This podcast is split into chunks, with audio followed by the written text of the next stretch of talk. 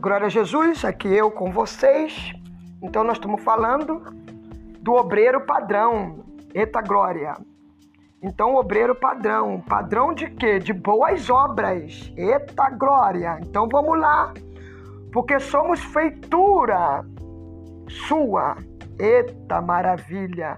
Porque somos feitura sua. Criados em Cristo Jesus para as boas obras os quais Deus preparou, meu Deus, para que andássemos nela. Em 1 Timóteo 4,12, Paulo já havia dito a Timóteo: Ninguém despreze a tua mocidade. É, ninguém. Então Deus está aqui usando Paulo para preparar o obreiro. Paulo deseja que o Senhor vos conforme em toda a boa palavras e obra, né? 2 Tessalonicenses 2,17.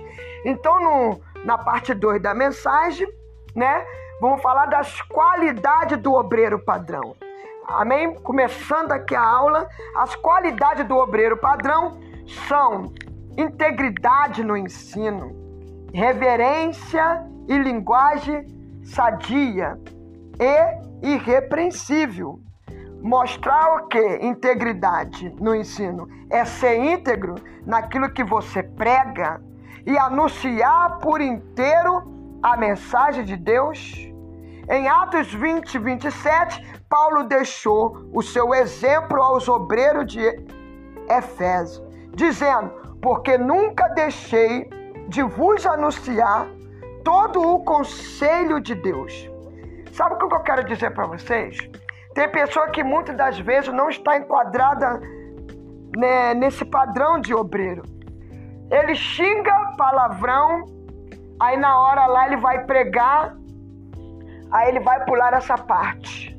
Nele nunca a palavra vai bater, né? Então um, um obreiro padrão, ele tem que estar adequado dentro da palavra, né? As qualidades do obreiro padrão são integridade no ensino, ele tem que ter reverência e linguagem. Não adianta você, aleluia, porque é todo errado deixar de ter integridade. A integridade no ensino. Tem pessoa que o padrão dele não está batendo com a palavra. Aí ele vai tentar, amém?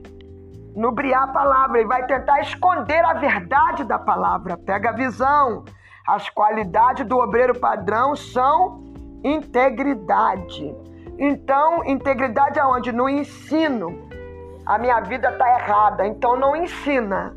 Amém? Então você vai ter que tomar um padrão, ter um padrão de vida, amém? Dentro da palavra, um padrão de ensino, um padrão de reverência, um padrão de linguagem. Linguagem o quê? Sadia, já entenderam, né, irmão? Não é verdade? E irrepreensível. Quando fala é irrepreensível, já está dizendo tudo. Amém? Já está dizendo tudo. Eu tenho que ser uma pessoa irrepreensível. Amém? Eu tenho que me enquadrar. Me enquadrar. A palavra vai me confrontar. Se eu quero ser um obreiro da casa de Deus, a palavra vai me confrontar a eu fazer as coisas certas. Amém?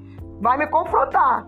Paulo deixou o seu exemplo aos obreiros de Efésio, dizendo: Porque nunca deixei de vos anunciar, amém? Todo o conselho de Deus. Então ele está dizendo: mostrar reverência é ser reverente para com as coisas de Deus. Pegou a visão? Eita glória! Aleluia! Pega a visão aí.